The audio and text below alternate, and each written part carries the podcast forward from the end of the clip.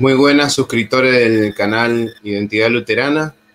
En esta oportunidad vamos a hacer una entrevista, ¿no? Que se va a llamar Evangelismo Bíblico, una perspectiva luterana. Y tenemos al pastor Adrián Correnti con nosotros. Primeramente le agradecemos por disponer de tiempo para el canal. Eh, sabemos que, bueno, que los pastores de nuestra iglesia tienen diferentes actividades y tareas y, bueno, estamos muy contentos de, poder disponerse eh, de, usted, pastor. Si por favor se podría presentar y contar un poco de qué congregación es, le voy a agradecer. Bueno, buen día Juan, buen día a la audiencia que nos acompaña por este canal de YouTube. Eh, agradecido yo por la invitación, así que gracias Juan y de por sí las veces que quieras podés invitarme. Nosotros eh, con mi familia estamos aquí viviendo en Gualeguaychú, ¿sí? la parroquia eh, de Gualeguaychú, eh, de la Iglesia Evangélica Luterana Argentina, desde el año pasado, justo antes de la pandemia. Así que estamos recién llegados a Argentina después de estar ocho años en Paraguay. yo soy de Santa Fe, soy argentino, casado con mi señora Jessica y tenemos dos niños. Eh, Agustín, de tres años, y Martín, que va a cumplir eh, un año el mes que viene. Así que agradecidos a Dios también por eh, la, parroquia que nos dio con tanto cariño acá también en la ciudad. Bueno, muchas gracias, Pastor. Bueno, vamos a arrancar este, esta pequeña entrevista, ¿no? Con una, una pregunta. bueno, hoy en día sí se habla mucho de predicar un evangelio genuino, se habla de, sana doctrina, y bueno, muchos dicen, ¿no? Bueno, este es el Evangelio, ¿no? O algunos dicen, bueno, esta es la manera correcta, digamos, de, crecer como iglesia. Entonces, ¿qué sería en definitiva la, la Missio Dei? O sea, ¿qué significa eh, para aquel que nunca escuchó el término? Bueno, la verdad es que es un tema sumamente interesante porque todo lo que tiene que ver con la misión eh, es parte de la, esencia de la iglesia, ¿no? Y la, la misión de o la misión de Dios, eh, traducido al castellano, es la historia de Dios. Una forma fácil de entenderlo es cuando ves una película de Misión Imposible. ¿eh? ahí también tenemos toda la película donde se desarrolla la, la misión, ¿no? en teoría imposible, pero bueno, se logra hacer. Y en, ese sentido también la historia de Dios es como una historia humanamente imposible. Por eso que es la historia de, de la misión de Dios. Entonces la misión de Dios en pocas palabras es la historia de Dios que viene a resolver el gran problema del ser humano, que es el pecado y envía como su, su, misionero a su propio hijo, a su propio hijo, eh, logrando lo, imposible, que es eh, a través de su sacrificio en la cruz, la, salvación del mundo, de toda la humanidad. Y por el otro lado, em, al, al, salvarnos Dios a través de su Hijo, Él establece o entrega para nosotros una nueva realidad, ¿eh? Al ser liberados del pecado, de la muerte, del poder del diablo, Dios nos, nos, eh, nos rescata y nos introduce en una nueva realidad. Y esa realidad es la nueva vida en Cristo. ¿eh? La nueva vida en Cristo que es dada a través de la palabra y los sacramentos, bautismo y santa cena.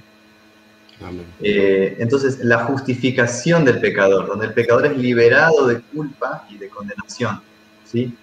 es ese acto forense o judicial de Dios donde nos absuelve y nos da nueva vida. O como dice el Catecismo Mayor, donde hay perdón de pecados, eh, Catecismo del, del Menor, donde hay perdón de pecados, allí hay también vida y salvación.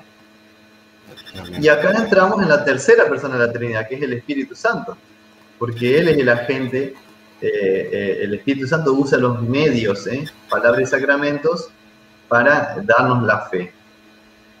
Eh, y este, esta entrega del Espíritu, de los medios de gracia, palabras y sacramentos, eh, implica también la existencia del oficio pastoral y de la iglesia. Justamente, porque en el, en, el, en el, medio de la comunidad está Cristo con su palabra y sacramentos. eh, elige a ciertas personas, ciertos hombres de entre todos los cristianos, eh, todos son testigos eh, desde el bautismo, pero de entre, de, entre, todos los cristianos, algunos son llamados por Dios para este ministerio de la predicación. Así que bueno, estamos juntos en esta misión, Juan, ¿sí? Laicos y pastores eh, no, nos pisamos en los pies en esto, sino que cada uno en su vocación, en su oficio, eh, todos somos testigos, todos tenemos la palabra de sacramentos y también tenemos este oficio instituido por Cristo eh, para la iglesia, como regalo para la iglesia, que es el oficio pastoral. Em, tan basureado y descuidado en los últimos tiempos, ¿no? Porque por algo faltan pastores.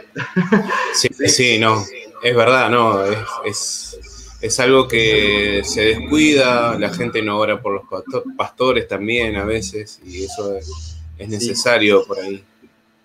Y al mismo tiempo, por el otro lado, tanta falta hace de, padres cristianos, de papás, mamás que enseñen la palabra de Dios en casa, en el hogar, que se dediquen a la catequesis en, casa también. O sea, no solamente la, necesidad de pastores fieles, sino de padres fieles en este tiempo. Bueno, justamente eso hablábamos con mi pastor hace poco y, analizábamos esa situación, ¿no? Que también eso produce que, no haya tantos jóvenes en nuestra iglesia y demás cuestiones, ¿no? Que, es muy necesaria. Bueno, ahora la, la, misión de Dios sería eso, la historia de Dios trino, ¿sí? Padre, Hijo, Espíritu Santo, que eh, viene en rescate del humano eh, caído en pecado, ¿no? para justificarle, darle una nueva vida y llevarle a la iglesia, ¿no? Eh, la comunidad de los pecadores perdonados o de los santos pecadores, eh, para que también vivan su fe en comunidad. Amén. Bueno, pastor, ahora con la claridad que obtenemos ¿no? al entender esto, entonces, ¿qué sería en definitiva el mensaje del Evangelio sin hablar mal de ninguna denominación por ahí o grupo, ¿no? ¿No es peligroso por ahí dar un mensaje equivocado? Claro, mira, la mejor definición de lo que es la, justificación de, parte de Dios o del Evangelio en sí es en el artículo cuarto de la Confesión de Augsburgo. Eh, en lo personal a mí me ayudó mucho eh, porque nosotros sabemos los versículos bíblicos. Por ejemplo, tenemos eh, Juan 3:16, ¿no? la esencia del Evangelio porque de tal manera amó Dios al mundo que ha dado su Hijo unigénito para que todo aquel que en él cree no se pierda, mas tenga vida eterna. Ese es el Evangelio. Ese es el, corazón de la Escritura. Ahora bien, si queremos una explicación un poco más detallada y formulada, eh, tenemos, por ejemplo, en la Confesión de Augsburgo todos los artículos de la fe principales, pero el artículo cuarto habla sobre esta justificación del pecador. Y dice, Nuestras iglesias enseñan que los hombres no pueden ser justificados delante de Dios, ¿eh? delante de Dios, ¿eh? coram deo, eh, por su propio poder, mérito u obras, sino que son justificados gratuitamente por causa de Cristo mediante la fe. Si creen que son recibidos en la gracia de Dios y que sus pecados son perdonados por causa de Cristo, quien por su muerte hizo satisfacción por nuestros pecados esta fe Dios la cuenta por justicia delante de sí mismo, así como dice Romanos capítulo 3 y 4. Amén. Eh, bueno, pastor, hay algunos, por ejemplo, que viven diciendo, ¿no? Sos pecador, debes arrepentirte, o tenemos algún grupo que dice, no, tenemos al otro grupo que dice, Dios es amor, Él nos perdona todo, ¿no? O sea, tenemos dos extremos, ¿no? el que vive diciendo, sos pecador, arrepiéntete, arrepiéntete, ¿no? Y después el otro que dice, no, Dios es amor, y así, ¿no? Y vive así, ¿no? Diciendo eso. Entonces, ¿cuál sería el balance bíblico para no caer en alguno de los dos extremos, ¿no? Bueno, esa, Juan, es una excelente pregunta. Realmente se podría desarrollar en otro programa, te digo, sobre, sobre ese tema. Ahora te cuento por qué. Eh, el equilibrio bíblico está en este marco de, de ley y evangelio, ¿sí? Para aquellos que no han escuchado este término, eh, ley y evangelio o la, es un marco para interpretar la escritura. La Biblia misma presenta el mensaje de salvación en esa forma. Es como cuando una, madre hace un, cuadro así en punto cruz o en crochet, ¿sí? Y viste que va cruzando los hilos. Bueno, así también Dios tejió la Biblia, cuenta su historia en forma de ley y de evangelio. Eh, eso lo vemos en las historias bíblicas, por ejemplo, Jonás. Dios le dice, anda para Nínive, y él dice, no, no quiero, y entonces toma el barco rumbo a Tarsis y viene la tormenta, ¿sí? Y bueno, eh, después eh, es echado al mar eh, y en el vientre del gran pez hace su oración de arrepentimiento, Jonás 2, y bueno, después Dios manda al pez que lo escupa y, y, va a predicar a Nínive, y en Nínive él dice, arrepiéntanse porque la ciudad va a ser destruida dentro de 40 días. Y dice que la gente se arrepintió de corazón, hizo eh, ayuno, se vistió de silicio, echó polvo, eh, ceniza sobre su cabeza, y Dios tuvo misericordia y les perdonó. El problema fue que después Jonás no se quiere, no quiere reconocer esa misericordia de Dios y sale afuera de la ciudad enojadísimo, ¿sí? porque Dios es eh, misericordioso con los pecadores. Pero también vemos ahí la dinámica de Dios de ley y de evangelio.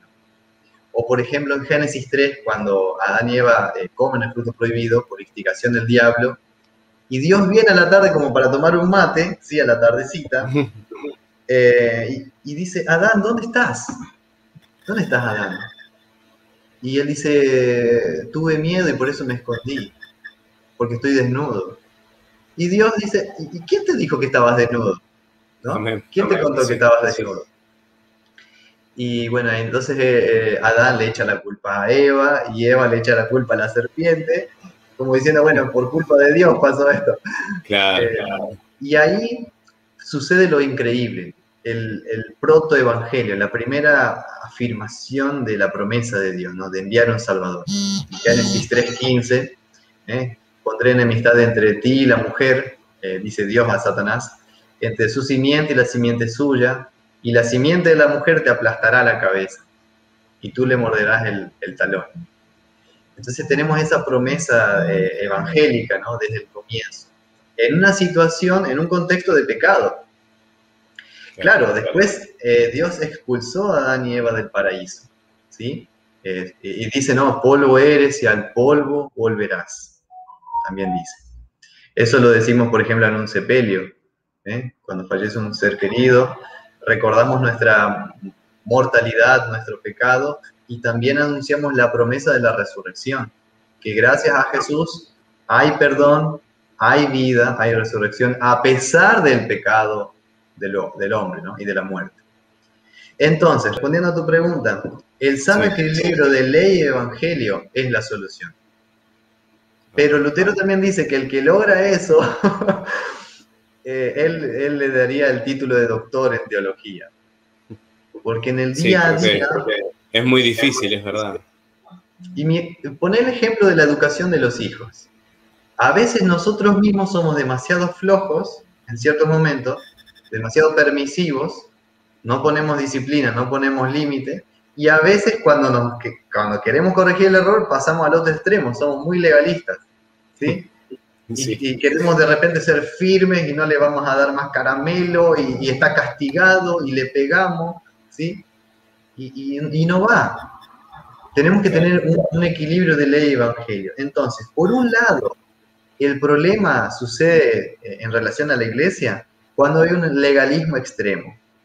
El legalismo extremo que es eh, lo que el pietismo alemán proponía, ¿no? Eh, no, hay, eh, no se puede, fumar es pecado, ponerse arito es pecado, hacerse tatuaje es pecado, o sea, como que todo, lo, todo eh, está bien, quería enfatizar la santificación del creyente y está bien eso, pero la fe es algo interior que no puede medirse por lo externo ahí tenemos el conflicto entre Santiago 2 y, Romanos 4, ¿no? El hombre es justificado eh, por la fe sin las obras de la ley y Santiago aparentemente dice en su carta, no, el hombre no es solo por la fe, sino también por las obras, ¿no?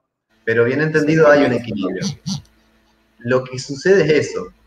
Cuando la iglesia se va por el camino del legalismo extremo y pone solamente eh, no, no, no, prohibición, prohibición, prohibición, sin el Evangelio, la ley se convierte en un fin en sí mismo. Y lo que caemos es que se pierde la justificación por la fe como corazón de la iglesia. Y caemos en la salvación por las obras. Exactamente, ¿no? Como Lutero decía que, ¿no? que la sola fe es la columna de, la iglesia, ¿no? si ella se cae, se cae todo. Sola fe, sola gracia, sola escritura, pero puede quedar como un eslogan en, la pared del, templo, pero en la vivencia práctica no lo incorporamos. Claro. y eso termina haciendo que la iglesia se convierta en una secta, en un club cerrado para cierto grupo elitista que cumple con los requisitos, ¿no? por fuera, por fuera. Y, termina siendo una manga de hipócritas. Perdón la expresión. Sí, por ahí es medio fuerte, pero es verdad, es, es la palabra, es, cierto. Y el que cruza por la vereda de enfrente del templo o de la iglesia, eh, no, con, eh, no con poco fundamento empieza a decir, mira, se creen tan santo, tan bueno, y mira, el otro día necesitaba ayuda y no me ayudó. O sea, la historia del samaritano que está tirado en el piso y pasa, y fíjate quién pasó de largo, el sacerdote, el levita, ¿sí? Y el de la Villa 31 fue, se acercó y, le, y en misericordia le ayudó. Sí, es, es verdad, es verdad. Entonces tenemos que cuidarnos mucho del legalismo, mucho, mucho, porque nuestro corazón de por sí es legalista, quiere poner reglas para autosalvarse o autojustificarse delante de Dios o de los hombres. En lugar de volver en arrepentimiento decir, pobre y miserable pecador que soy, ¿sí? Mm. Por el otro lado, el otro extremo se llama el antinomismo.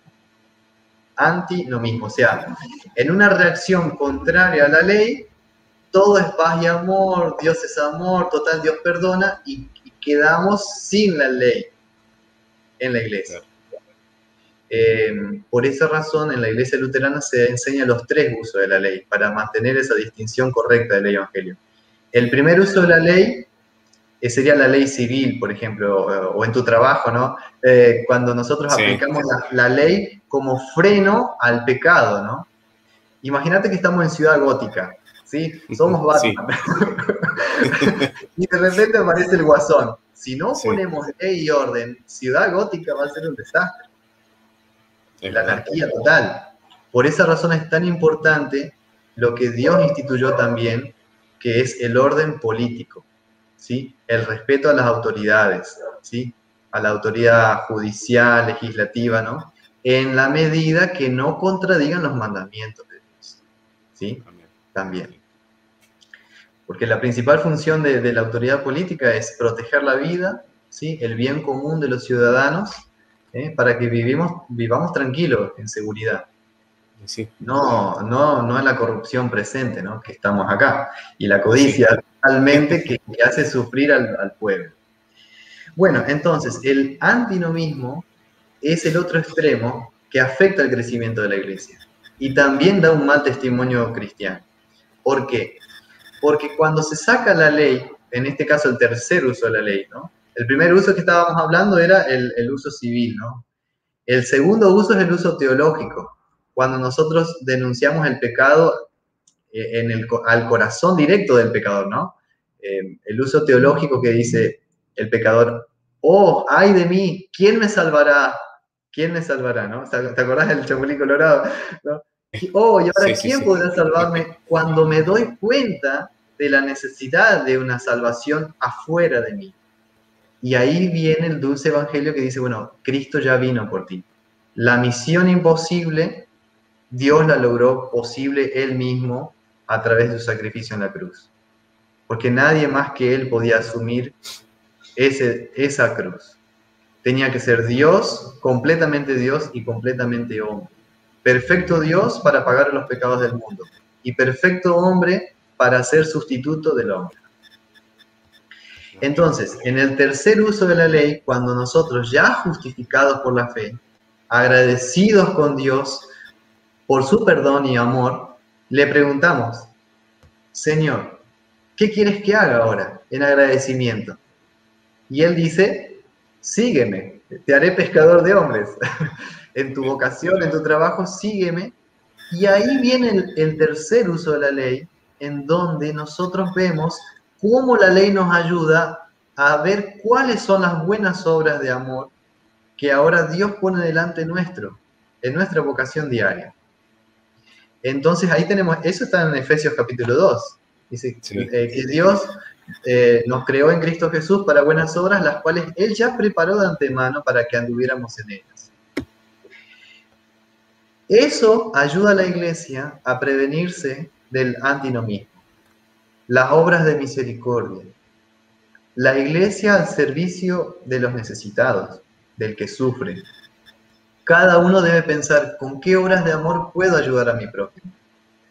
Y en esas obras de misericordia, yo voy a dar testimonio de mi fe automáticamente.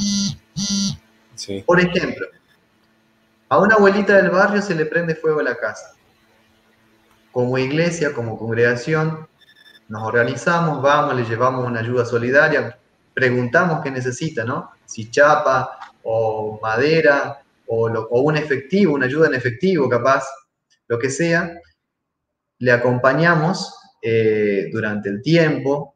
Y ahí te van a preguntar, si no sos conocido nuestro, ni siquiera sos del barrio, ¿cómo? O, no te conocemos, ¿por qué viniste acá? y no, porque somos cristianos, ¿sí? Dios en su amor nos rescató, eh, podemos eh, confesar el credo juntos, si usted está bautizada, ¿sí?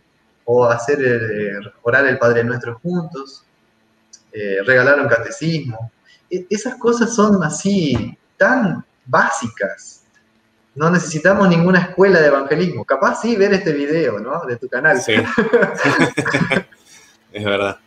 Pero bueno. Pero esa presentación viva del evangelio, encarnada, es lo que la iglesia tiene también como, como gran tarea para este tiempo, en un mundo tan carente y tan empobrecido como el nuestro.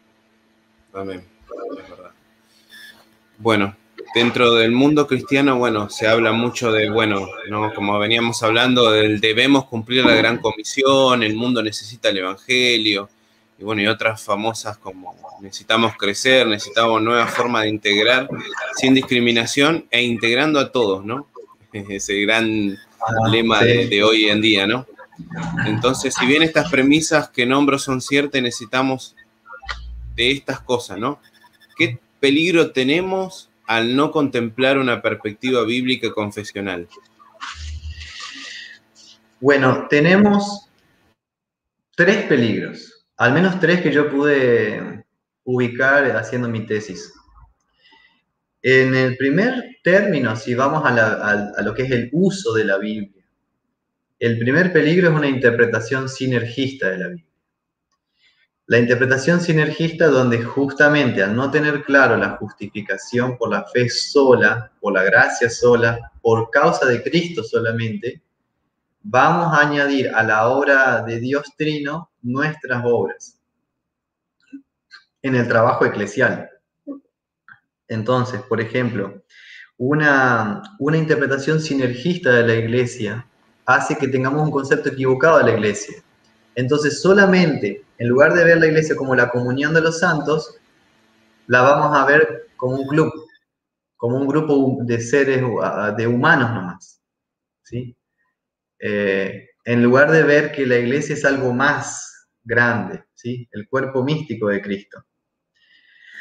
Y la interpretación sinergista de la escritura va a llevar que la predicación, la catequesis, todo sea eh, distorsionado.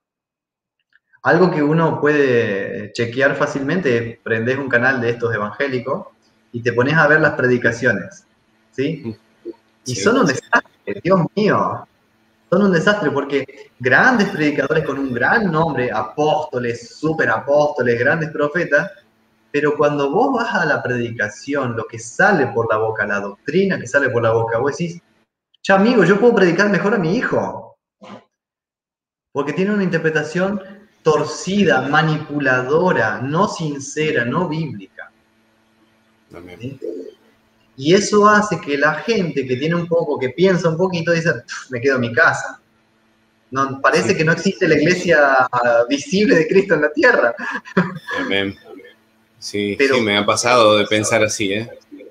Sí, sí, te, entiendo, porque justamente Eh, y encima nuestra iglesia, que es tan pequeñita, es como una aguja en un pajar, en los millones de habitantes que hay, pero, pero por lo menos, aunque nuestra iglesia sea una rosa con espinas, porque no es perfecta, sin embargo la doctrina pura sí la tiene. La doctrina es sana y salva. Y siempre tenemos que ver qué se enseña, qué se predica. Demandar de nuestros pastores también que prediquen bíblicamente. Por eso el rol de los laicos o de los bautizados es tan, tan activo también en la iglesia, ¿no? Velar por la sana enseñanza y predicación de tu propia congregación. Apoyar a tu pastor en eso también, porque puede ser que el pastor tenga el don de la música, ponele, pero por ahí la predicación no le sale, sale tan bien. Bueno, apoyarle, animarle, que se capacite, ¿sí? No como algunos hacen, bueno, no nos gusta este pastor por la cara que tiene y bueno, eh, le bajamos el salario y lo echamos. ¿Sí? Claro. Pastores que, que, sufren realmente cuando en lugar de trabajar juntos, en equipo. ¿Sí? Esa es la idea, ¿no?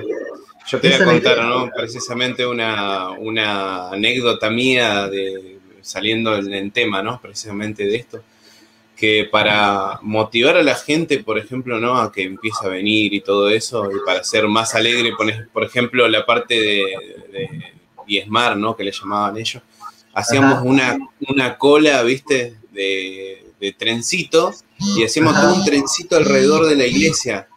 Era muy gracioso. Entonces traían a la gente y la gente seguía ahí como bailando en ese trencito hasta que llegaba a la cajita y ponía el dinero, ¿viste? Y yo me acuerdo latente que yo he pasado por eso. Y, a veces la gente, eh, un poco por el desconocimiento, ¿no? Y otro poco también porque son llevados a eso, eh, se unen a eso, ¿no? Y es terrible, ¿no? Eh, ver esa situación en particular. Pero bueno. Sí, es son, terrible porque... Son los métodos que utilizan estos, estos grupos, ¿no? Claro, y, me imagino que utilizan la Biblia para, justificar ciertas prácticas, ¿no? Que claro, el dador alegre, dice. Sí. Y, ahí te dicen, bueno, por eso el trencito, la colita esa de baile. Claro. Bueno, ese es un buen ejemplo que das, ¿no? Porque hoy día parece que es todo enfocado en el negocio, como que si la iglesia fuera una empresa y nosotros los consumidores que damos el diezmo y entonces en la medida que damos Dios nos tiene que devolver el doble, ¿no? Claro. Eh, como que hacemos un pacto con Dios a través del dinero. Y fíjate cómo eso afecta a la fe, porque imagínate la viuda pobre que Jesús felicitó porque dio dos monedas. En esa iglesia no podría entrar. No, obviamente que no. No podría entrar. No, no eh, podría entrar. Por el otro lado, el otro, la otra cuestión, ahí viene la segunda cuestión que uno descubrió analizando un poco el crecimiento confesional o bíblico de la iglesia, es el concepto de reforma. Muchas veces se habla en la iglesia que para que la iglesia crezca, su evangelismo, su, eh, o numéricamente, tiene que haber una reforma de la iglesia y apelan a Lutero y la reforma luterana del siglo XVI, pero equivocadamente, porque hablan de una reforma de la estructura de la iglesia, de las formas. Entonces, todo lo que sea cuello clerical, crucifijo, sotana, altar, hay que sacar todo. Arte cristiano fuera, los himnos antiguos fuera, todo fuera, porque todo eso viejo es como un palo en la rueda que no permite que la iglesia crezca. ¿Viste? Sin embargo, cuando son tradiciones heredadas que no contradicen la Biblia, no hay por qué sacarlas. Es como decir, tiramos afuera todas las cosas viejas de la abuela que nos dejó cuando se murió, viste, que nos dejó en el testamento. Y puede ser que haya libros valiosos, eh, fotos antiguas, cosas que son de tu historia familiar. Y que por esa razón vale la pena para entender eh, el pasado. Nosotros tenemos 500 años, algo pasó entre medio. Yo mismo necesito conocer la historia del luteranismo, aunque no soy luterano de cuna, pero ahora es parte de mi historia, por lo que Dios hizo en esa iglesia para el bien de toda la cristiandad.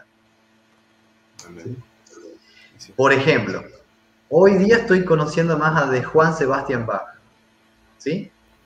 el gran compositor, ¿no? Las cantatas de Bach. Y te das cuenta cómo él recopilaba ciertos himnos para ciertos domingos, de acuerdo a ciertos textos bíblicos, que sirven hoy para los cantos en la iglesia. Por su profundidad teológica, por su riqueza. El mundo toca Bach y nosotros no lo usamos. Entonces, pero volviendo al tema de reforma, el segundo punto, cuando hablamos de reforma de la iglesia, hablamos de arrepentimiento, no hablamos de cambio de estructura. Cuando los luteranos celebramos la reforma el 31 de octubre, celebramos eh, lo que Lutero clavó en esas 95 tesis. La primera tesis dice, cuando nuestro Señor y Maestro Jesucristo dice arrepiéntanse, ha querido que toda la vida de los cristianos fuera arrepentimiento. Por eso traigo que el concepto de reforma para los luteranos es arrepentimiento, volver a Cristo, volver a la fuente, volver a la fuente bautismal, volver a la Santa Cena, volver a la Escritura como es, volver al ministerio pastoral de acuerdo como instituyó Dios, volver a la concepción de iglesia como Dios muestra en su Escritura, volver al concepto de misión como Dios muestra en su Escritura, a los conceptos, ¿no? ¿Qué es la fe bíblica, no? ¿Qué es la justificación? ¿Qué es la santificación? ¿Qué es el modelo de familia bíblico? ¿Eh? ¿Cuándo comienza la vida según la, escritura? ¿Qué es ser papá? ¿Qué es ser mamá? ¿Qué es ser hijo? de acuerdo a lo que la escritura plantea. Y cuando sucede eso, sucede la verdadera reforma de la iglesia. Claro. Y eso también nos, aleja de los relativismos bíblicos y todas esas cosas que están sucediendo hoy en día, ¿no? Sí, eh, estas ideologías humanas de hoy día que, que hacen que ciertos grupos cristianos también eh, se estén desviando, lamentablemente, por lo cual también tenemos que orar por ellos, ¿no? Señor, ten piedad, eh, porque también los amamos en Cristo y no, queremos que la, interpretación distorsionada de las escrituras o la falta de la distinción del evangelio les afecte en su fe. Por esa razón, hoy cuando hablamos de, de evangelismo bíblico, nosotros como luteranos deberíamos ver cómo podemos ayudar a otras iglesias en la riqueza que tenemos, en la riqueza teológica, ayudar a otros grupos cristianos a la interpretación correcta de la escritura, ¿sí? o, volver a estos, a estos conceptos básicos bíblicos, porque no es para nosotros, es para todos. Creo que también es la intención de, este canal de YouTube tan buena, ¿no? De transmitirlo para que todas las personas conozcan esta sana doctrina del Evangelio. Y bueno, y el tercer punto y último, me recordás la pregunta porque no me acuerdo ahora. Sí, o sea, ¿qué peligro tenemos al no contemplar una perspectiva bíblica confesional? ¿no? Y habríamos hablado de buscar esa nueva forma de integrar sin discriminación e integrando a todos, como decían ¿no? la mayoría, que siempre dicen, ¿no? Eh, agreguemos a todos porque todos pueden estar, etcétera, ¿no? Claro. La, distinción del evangelio va a ayudar mucho a la iglesia, ¿no? Para ser una iglesia inclusiva, pero al mismo tiempo remarcando la necesidad de arrepentimiento, ¿sí? Para una nueva vida. Por el otro lado, hemos visto eh, el concepto de reforma basado en, en, ese volver a la fuente, ¿sí? No como un cambio de estructura externa, sino algo más del corazón, ¿sí? Y por el otro lado, el tercer punto que puede afectar a la iglesia es cuando el centro de la iglesia es el ser humano, no Cristo. Así de fácil. Una iglesia centrada en el ser humano. Y cuando vos, es una cuestión de visitar iglesias y te das cuenta, ¿no? Cuando la iglesia está centrada en Cristo, sus medios de gracia o en el ser humano. ¿sí? Entonces tenés iglesias que son pastorcéntricas. En la iglesia del pastor tal, y hasta ahí voy a hablar. Si no me van a censurar. La iglesia del pastor tal. Y no, ¿cómo? Es la iglesia de Jesucristo. Por eso otro término para el pastor es ministro. O sea, justamente ministrar, servir, es un puesto de servicio, no para un puesto de autoridad para aplastar a los miembros. Esos eh, o sea, son ministros de Cristo, llamados por la iglesia, pero no son dueños de la iglesia.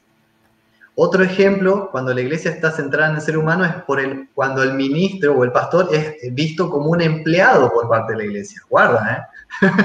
cuando el consistorio o la comisión lo ve como un empleado, entonces si, si no rinde de acuerdo como a las expectativas del mundo o lo, que, o lo que está planeado, entonces le descontamos el salario o le castigamos al pastor de cierta forma, ¿sí?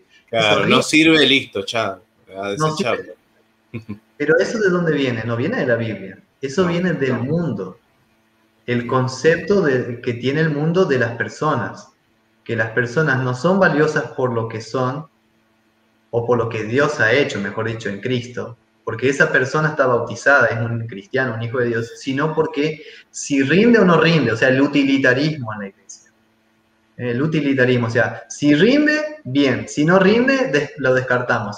Y por esa razón estamos luchando hoy día en favor de la vida, porque se piensa que ciertas personas no son personas y que son descartables. ¿Me entendés lo que digo? Sí, sí, sí. Es tristísimo. Entonces, no, nosotros no estamos para eso. Estamos para valorar a cada persona, independientemente del color de piel, de la raza, lo que sea, porque es criatura de Dios, necesitada de perdón. Por eso Jesús dice, bauticen a todas las naciones y enséñenles ¿eh? a todos. Entonces, cuando la iglesia tiene en claro ese centro, Cristo, su palabra y sus medios de gracia, eh, no va a estar centrada en el ser humano, sino en Él. Lo que pasa es que siempre la tentación de la iglesia es volver sobre sí misma, en lugar de volver en arrepentimiento al Señor. Por eso este tiempo de cuaresma es tan propicio para la iglesia, para no mirar así su propio ombligo, sino mirar de vuelta a la cruz. Y a partir de ahí, nacer de vuelta, o sea, renacer constantemente. Sí, creo que ver la Pascua, ¿no? Siempre es la fuente de nuestra fe. Ayer publicaba algo con respecto a esto, ¿no? De la teología de la cruz.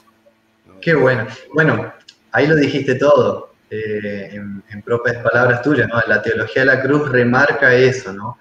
Eh, en lugar de una, de una teología centrada en el hombre, una teología centrada en la cruz de Cristo, la teología de la cruz. Bueno, ahora voy a hacer una pregunta que por ahí va a ser controversial para algunos, ¿no? Eh, bueno, sabemos que estos movimientos, ¿no? Como por ejemplo es el G12, o por ejemplo una iglesia con propósito de Rick Warren, o la naciente iglesia emergente, que le llaman, ¿no? Son unos movimientos que recurren a ciertos métodos que ellos exponen como bíblicos. ¿Debemos desecharlos o cuál debería ser nuestra postura ante tales propuestas? Bueno, para hablarlo de una forma bien eh, positiva y entendible, los métodos de crecimiento generalmente son métodos sociológicos, ¿sí? Eh, que se les quiere dar un barniz teológico para que la gente no los rechace de, una. Y por esa razón son tan engañosos eh, y son, para mí, diabólicos porque no son honestos. Se utiliza la escritura de una forma sinergista y antropocéntrica, donde se extraen de la Biblia supuestamente, pero no son los propuestos por Dios. Lo que Dios propone son dos cosas. Dios propone, vayan, bauticen, enseñen todo lo que yo les he mandado. Y yo y estaré con ustedes todos los días hasta el fin del mundo. Si queremos ver eh, lo que es bíblico, tenemos ahí en Mateo 28. ¿sí? Toda potestad me es dada en el cielo y en la tierra. Vayan a todas las naciones, a todos los pueblos, a todas las etnias, ¿eh? panta eterne, dice en griego, ¿no? Todas las razas, las culturas. Bauticen y enseñen ¿eh? todo lo que les he mandado. Y yo estaré con ustedes todos los días hasta el fin del mundo. Desde, ahí podemos también desprender para un crecimiento bíblico confesional de la iglesia eh, las partes del catecismo. ¿sí? Porque cuando dice enseñen todo lo que les he mandado, en el Catecismo Menor de Lutero tenemos las seis partes principales que resumen toda la enseñanza cristiana. Entonces, cuando un, un luterano hace evangelismo, tiene la escritura y las confesiones luteranas, o el catecismo. Por ejemplo, cuando te presentas delante de una persona, lo primero que habría que detectar es si es cristiana o no es cristiana. ¿Sí? Algo fácil es preguntarle, ¿estás bautizada o no? Si te dice que sí, entonces no tenés que convertirle, tenés que recordarle su fe bautismal. ¿sí? Podés empezar con los mandamientos, ¿sí? Pero, pero cada uno piense, ¿cómo llegué yo a ser cristiano? ¿Cómo yo llegué a ser cristiano? No fue por los métodos de crecimiento.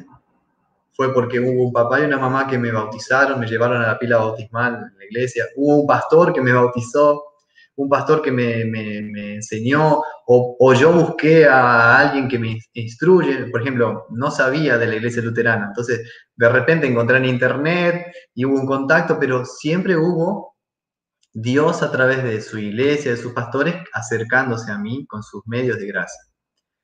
Entonces, cuando hablamos de la manera bíblica de crecer confesional, yo estoy pensando en las partes del catecismo, los mandamientos que señalan el pecado, el credo que muestra este, este, este Dios que hace esta misión imposible, ¿sí? Esta sumisión, su misión, no es mía, es de Él, en favor nuestro.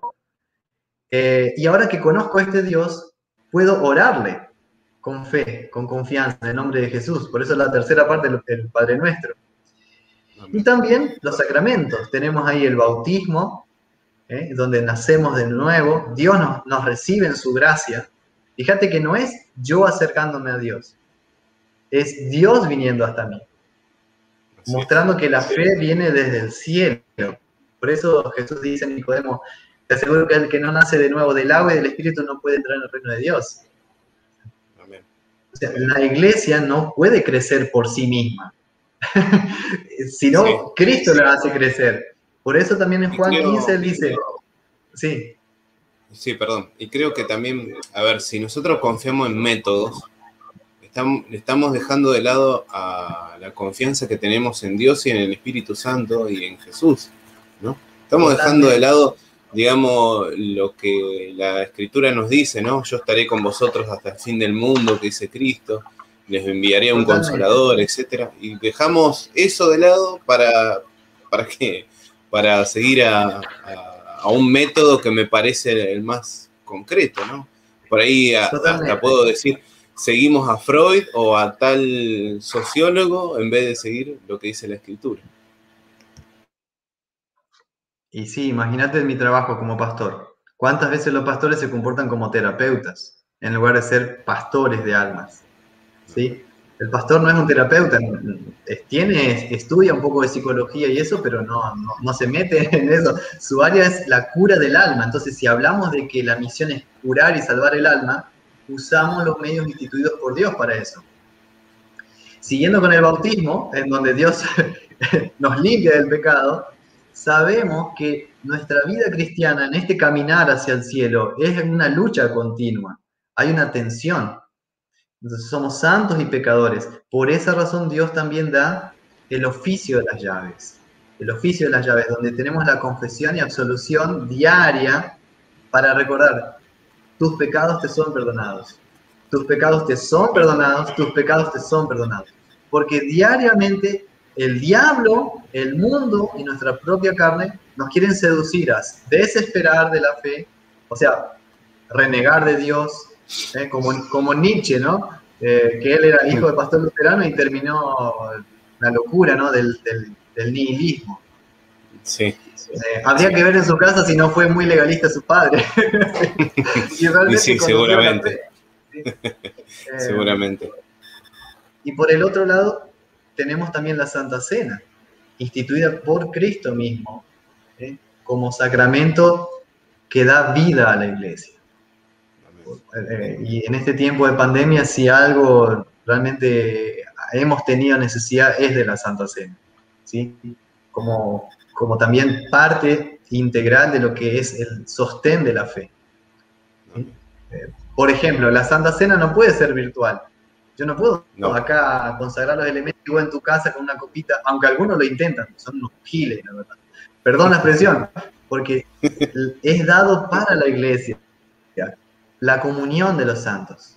Entonces también tiene que ser algo concreto, presencial. No puede haber Santa Cena virtual.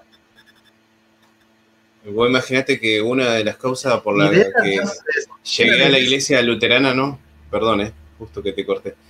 Eh, fue por, ese motivo, ¿no? en marzo del año pasado yo me empecé a indagar sobre el tema de la cena. Ya tenía otra perspectiva del bautismo, ¿no? Era, yo venía de una iglesia bautista y tenía otra perspectiva del bautismo y bueno, profundicé y bueno, terminé viendo dónde me iba, ¿no? Y bueno, y después cuando llega el tema de la Santa Cena por Zoom, la famosa Santa Cena por Zoom, ahí es donde dije, pero a ver, esto es comunitario, bueno, primero arranqué por ahí, después veo, esto es mi cuerpo, y yo dije, no, ¿cómo puede ser que nunca lo habría visto? No, nunca lo profundicé y ahí es donde, bueno, dije, me voy, estoy, estoy equivocado. Bueno, pero bueno, es un trabajo del Espíritu Santo, ¿no? Eh, que Dios obra en uno de hacerle entender la escritura. Y bueno, eso, vi esa necesidad muy importante, ¿no? Justo que lo remarcás, de, de por ahí desaprender lo que les enseña un pastor para aprender lo que dice la escritura. ¿no? Eso es muy importante. Fíjate qué importante porque en tu propia vida ha sucedido la reforma. Esa es la reforma verdadera, ¿no? Donde la palabra de Dios convierte el alma, renueva el corazón y te orienta hacia una enseñanza verdadera, sana. La sana doctrina sana justamente y salva. ¿sí? Por ejemplo, en tu caso o en el mío nos salvó del error, del error, de las herejías, de mentiras instituidas por hombres, porque son malas interpretaciones. Cuando, fíjate que vos lees el texto simple y dice, esto es mi cuerpo, es literal, no hay cómo entenderlo de otra forma. y sí. Yo creo que ahí uno no puede decir, no, es otra cosa, o es un símbolo, porque no dice esto. Esto simboliza mi cuerpo, claro. Lutero decía que si, si esas palabras de Cristo, que son, aparte que son su testamento, un testamento tiene que ser entendido tal cual como es dado, ¿sí? Si nosotros empezamos a cambiar el testamento de Jesús y en lugar de decir esto es mi cuerpo, esto simboliza mi cuerpo, imagínate todas las veces que, aparece el verbo ser entonces en la Biblia. Entonces, Dios no nos salvó, sino que simboliza su salvación la cruz, ¿no? Jesús no nació en Belén, sino que simboliza que nació en nuestros corazones. Y así, así por delante. Y sí, podría hacer lo mismo con toda la escritura, es verdad. Y ahí terminamos en una interpretación existencialista de la escritura, como le pasó a Rudolf, Rudolf Bultmann, ¿sí? Y hay iglesias que siguen esa interpretación así existencialista. Sin embargo, la interpretación bíblica es ley evangelio, tipología, tipo y antitipo. Eh, y tenemos, por ejemplo, el ya y el todavía no. O sea, la iglesia vive en esa tensión escatológica de que ya somos del cielo, pero Vamos, este Maranata, ven Señor Jesús. termina la vida. Amén. Bueno, justo, justamente una de las preguntas viene por ese lado, ¿no? Ahora dice, estos movimientos hacen un mal uso de las escrituras, ¿no? Ya lo habríamos analizado. Entonces, ¿cuál sería el error más recurrente, ¿no? Que cometen. Bueno, la verdad que es una pregunta difícil porque como que tenemos los dos extremos, iglesias que se van hacia el legalismo y otras hacia el antinomismo. El antinomismo se nota porque hacen una alianza con el mundo, hablan como el mundo, ¿sí? plantean los principios del mundo dentro de la, cristiandad. Eh, y capaz que eso sea lo más preocupante, ¿no? Yo veo estos movimientos así de integrar iglesias, ¿no? Este eh, ecumenismo trucho, ¿no? ecumenismo falso. El verdadero ecumenismo es tenemos comunión de púlpito y altar, ¿sí? De acuerdo a la palabra de Dios. El otro ecumenismo, el macroecumenismo del unionismo, eh, es instigado y promovido por el, por el orden mundial que tenemos presente. bueno, eso sería otra cuestión, que no es teoría de conspiración, pero es real, en donde se plantea este no poder, al no poder destruir la iglesia por, por fuera, se pretende infiltrarla por dentro con ideologías humanas para adulterar su, enseñanza. Y al adulterar su enseñanza, la iglesia es corrompida por el, por el diablo. Por esa razón, en 2 Tesalonicenses 2 tenemos al hombre de pecado sentado dentro de la iglesia. El anticristo está dentro de la cristiandad, no está afuera. Por supuesto. Entonces, con eso ya nos da a entender la escritura en estos tiempos finales a tener mucha firmeza doctrinal. ¿eh? Aunque seamos un pequeño remanente, no importa. ¿sí? Eh, la, verdad no se negocia. Maradona decía, bueno, la pelota no se mancha, bueno, la doctrina no se negocia, no, se, mancha. Yo fallé, puedo fallar un millón de veces, pero la doctrina no, no se mancha. Un ejemplo de esto tenemos ya en la historia de la iglesia, cuando en el concilio de Nicea, eh, que se convocó por causa de Arrio, ¿sí? Eh, el arrianismo que planteaba que Cristo no era Dios, no era la segunda persona de la Trinidad, sino que era solamente un hombre, o a lo sumo la primera criatura que Dios creó, pero no Dios encarnado, se tuvo que convocar un concilio. Pero el concilio no sancionó y, no inventó doctrina. Reafirmó la misma doctrina bíblica de la Trinidad. Que no, no necesitamos que esté la palabra Trinidad en un versículo para confesar la Trinidad. ¿sí? En, el, en el Mateo 28, como mencionábamos antes, está la Trinidad. ¿eh? Por tanto, vayan y bautícenlos en el nombre del Padre y del Hijo y del Espíritu Santo. ¿Para qué va a decir la Escritura bauticen en el nombre del Padre, Hijo y Espíritu Santo si no, si no tendría sentido la Trinidad? ¿no?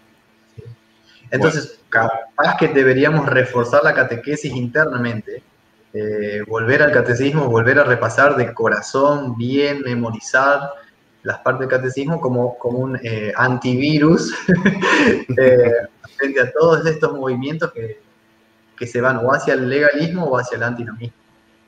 Sí.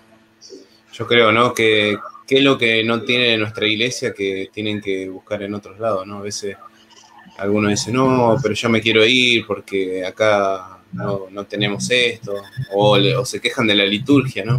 Pero bueno, la verdad que bueno, la liturgia es la palabra de Dios, está todo en nuestra liturgia en la palabra de Dios. La liturgia no es una cuestión eh, simplemente adiáfora o indiferente en la manera de, el orden del culto refleja la teología. ¿Sí? En un culto cristiano donde no se abre la Biblia, no se lee el texto bíblico, ¿qué culto cristiano puede ser? En un culto donde no hay una predicación, ¿eh? pero sí hay media hora de batería y de música, pero no hay predicación, ¿qué, es eso? Es verdad. incluso en los centros litúrgicos, cuando vos entras en un templo y no ves no ves una pila bautismal, no ves un altar, no ves un púlpito. La arquitectura te está dando a entender la teología también. Exactamente. Las cosas alejadas no son Claro, estaría alejado de, bueno, de, Cristo y estaría el hombre, ¿no? Es antropocéntrico. Exactamente, la iglesia centrada en el ser humano. Sí, sí. sí. Totalmente. Bueno, viendo esta situación y este problema, ¿no? ¿cuál sería el marco bíblico confesional del crecimiento de la iglesia? Bueno, espera que tengo acá mi mataburro. Eh, tenemos tres. Eh, el, marco bíblico confesional de la iglesia son tres. Primero, como hemos dicho, la ley y el evangelio, claramente distinguidas, que en otro programa podríamos especificar más las, las distinciones de ley y evangelio, porque nosotros en nuestra iglesia tenemos un libro que trata específicamente de la doctrina de la ley del Evangelio, que es Ley Evangelio de Carlos Walter, que es espectacular. Creo que amerita un programa aparte de eso. El, segundo marco, el segundo marco es el concepto bíblico o, luterano de reforma, que en pocas palabras es arrepentimiento. En la liturgia lo tenemos. Cada vez que decimos, Señor, ten piedad de nosotros, ¿no? Kyrie eleison ahí estamos reafirmando una y otra vez eh, este concepto de reforma en el sentido de arrepentimiento. Y por el otro lado, la teología de la cruz. La teología de la cruz es fantástico, como, como lo ha eh, seguramente tratado en otro programa, si no lo vemos en otro día. No, sí, pero, lo vamos a ver. Eh, pero para adelantar un poquito, la teología de la cruz rompe ese molde tan humano de 2 más 2, 4 en donde, bueno, si, si me va mal en la vida es porque seguramente Dios me está castigando. Cuando justamente puede ser que esté sufriendo por causa del nombre de Jesús por hacer bien las cosas, por ser fiel, justamente, y no por ser infiel. Es verdad. La teología de la cruz que está relatada, para los que quieren buscar en la Biblia, en el libro de, de Job. Todo el libro de Job es la teología de la cruz. Y Dios en medio del sufrimiento, aún con el permiso de Dios, porque Dios permite el sufrimiento de sus cristianos, pero Dios no les abandona, no les abandona. Promete estar cargando la cruz junto con ellos. Y por eso es tan consolador Porque cuando hay dos o tres personas en un culto, ¿sí? En una mañana fría de julio, ¿sí? Porque me ha pasado, la, la teología de la cruz te ayuda a entender lo que Cristo ya dijo. Donde hay dos o tres reunidos en mi nombre, ahí estoy yo en medio de ellos. Entonces la, la, cuestión del crecimiento de la iglesia no es apenas, apenas numérico. Tiene que ver con algo que pasa acá adentro. ¿sí? ¿Sí? Es algo interior también. Bueno, sí, lo dejamos por ahí. En esos tres, tres, eh, tres principios trataría yo. Sí. Bueno, para cerrar, ¿no? Lo último, eh, ¿qué debemos considerar, ¿no? A la hora de pensar como iglesia en estos temas, ¿no? Porque hablamos de, de, de tantas cosas, ¿no? Porque, y, porque nos pasa, ¿no? Que vemos y decimos, oh, pero somos cuatro, somos cinco. Y creo que está enmarcado, ¿no? Yo creo que está enmarcado en lo último que dijiste, ¿no? Ese crecimiento dentro nuestro, ¿no? En realidad tendríamos que ver eso, ¿no? Más que a ver si se llenan nuestras iglesias de gente. Eh, hay una obra de Lutero que ayuda muchísimo en esto que es eh, los concilios y la iglesia. En esta obra de 1537, Lutero habla de las siete marcas que identifican a la iglesia verdadera de Cristo en la tierra. Las siete marcas de la iglesia. Y dice, eh, las siete marcas son, en primer lugar, la iglesia está donde está la palabra de Cristo correctamente enseñada o predicada. En segundo lugar, la iglesia está donde está siendo administrado el bautismo bíblicamente administrado. En tercer lugar, donde está dado el sacramento del altar así como Cristo lo instituyó. ¿Eh? En esa comprensión. Por esa razón nosotros no tenemos comunión de púlpito y altar con otras iglesias, porque sería una hipocresía yo participar en una iglesia, ponele bautista, si yo creo sí. diferente en la Santa Cena. ¿Para qué voy a comulgar con el otro si, si la verdad yo no creo como el otro sobre la Santa Cena? La comunión cerrada no es que la iglesia luterana no le quiere dar la Santa Cena, le quiere dar tiempo a la persona para que conozca lo que creemos, enseñamos y confesamos. De manera que la persona diga, ah, sí, yo creo lo mismo. Ah, bueno, bienvenido. ¿Sí? Ese tiempo de instrucción es tan, tan necesario y tan bueno también para sacarse dudas, para aprender ¿sí? con tu pastor. En cuarto lugar, la iglesia está donde está el oficio de las llaves, el oficio pastoral. Viste que cuando hay una congregación sin pastor, falta algo. Hay parroquias sí, vacantes sí. incluso en nuestra iglesia. Bueno, necesitamos orar a Dios por más vocaciones, más vocaciones pastorales, apoyar a nuestro seminario o incentivar a los jóvenes, que también es una vocación. No es solamente en esta vida ganar plata, ¿sí? Hay una misión imposible que es salvar vidas, que Cristo sí. ya la logró. Entonces, todos juntos, tanto los bautizados junto con sus pastores, ver la manera de incentivar a la juventud a, a esta vocación y orar por eso. Jesús mismo dijo, ¿no? Que oren porque la mies es mucha y los obreros son pocos. Oren para que Dios envíe obreros a la mies. Amén. Amén. En, en, cuarto lugar, en quinto lugar, perdón, eh, además del oficio pastoral tenemos eh, lo que se llama la absolución. La absolución. Donde está esa, ese perdón entregado, ¿sí? Públicamente en el culto, pero también en, personalmente cuando una persona, yo era católico, ¿no es cierto? Eh, ahora soy católico luterano, no católico romano, pero cuando el, hay algo que me pesa tanto en el corazón, esa culpa o algo que nadie sabe, y que un psicólogo no te va a poder dar el perdón de Cristo, pero un cristiano sí, porque la, el perdón Cristo lo dio en la boca de sus cristianos para darlo al, al, mundo. Eso también es una marca de la iglesia verdadera, cuando hay perdón, cuando hay perdón hay comunión, ¿sí? Por el otro lado, tenemos otra marca que identifica a la iglesia, que es el culto público, el, el, en alemán se dice el Gottesdienst, el, el, culto, el culto divino, donde la iglesia está reunida ¿sí? en torno a Cristo y su palabra y sacramentos. Ahí está Cristo también, dando crecimiento bíblico.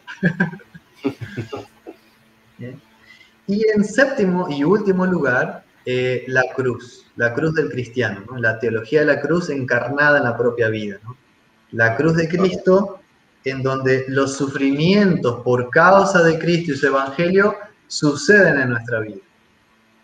Y terminamos mártires. En varios casos ha sucedido así. Cristianos que dieron la vida por esta fe porque sabían que era la fe salvadora. Y a través de esa sangre derramada a los mártires, muchos se arrepintieron y se convirtieron también. Estoy pensando en el Imperio Romano, cosas así. Sí, vos fíjate la otra vez, publicaba algo, algo así, viste, en, Facebook, ¿no? En mi Facebook eh, personal, eh, viendo una imagen, ¿no? De todos los crucificados ahí en el Coliseo Romano, ¿no? Y diciendo qué tipo de oración habrán orado mientras que estaban partiendo, ¿no? Exactamente. Y, ahí yo creo que, ¿no? Eh, está claro el ejemplo de Esteban, ¿no? Señor, en tus manos encomiendo mi espíritu, que sea tu voluntad. Y bueno, no, no tengas en cuenta este pecado, bueno, todo, todas esas cuestiones. Y me ponía a pensar con la oración del cristiano actual, ¿no?